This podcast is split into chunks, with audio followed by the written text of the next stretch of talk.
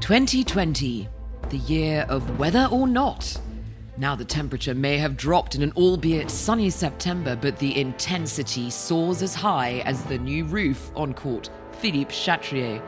A year of uncertainty where only one thing is certain Roland Garros is back. Welcome to a never before played or seen September edition. I'm Alexander Zverev, and you're listening to the Roland Garros set. Hello, this is Henri Leconte, and you are on Roland Garros set. I'm Darren Gillette, and you're listening to the Roland Garros set. Hello, this is Bruno Suarez, and you're listening to the Roland Garros set. We are the Ball Kids, and you're listening to the Roland Garros set. I'm Alexandra Lawton, and I'll be your eyes and ears as one of the world's most celebrated and competitive tournaments.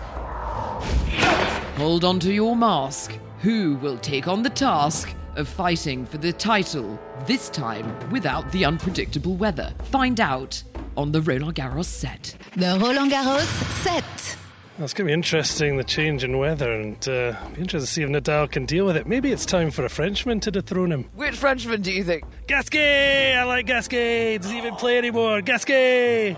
Hello, sir. You're a tennis coach. Are you looking forward to Roland Garros? It's Roland Garros. A Frenchman going to win it this year? I hope so. I hope. Little one, are you looking forward to Roland Garros?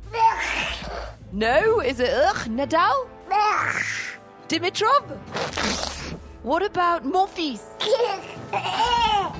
you looking forward to it? Oh my god, yes! What are you looking forward to? But Nadal, I love his legs. Do you know Yannick Noah? Saga Africa, ambiance de la brousse. Saga Africa, attention les secousses. Are you excited? Of course I am. I'm waiting for it for such a long time. That's going to be one of the best moment of the year. I'm really looking forward to it. Yeah! Why not get into the spirit of things early by listening to last year's Roland Garros set online? That's at rolandgarros.com. Click on RG Spirit, and there you'll find 2019's podcast. If you have any comments or stories that you'd like to share, join us on Facebook and Twitter, as well as our official Roland Garros mobile app. And Paris, still Paris, my love. The Roland Garros set.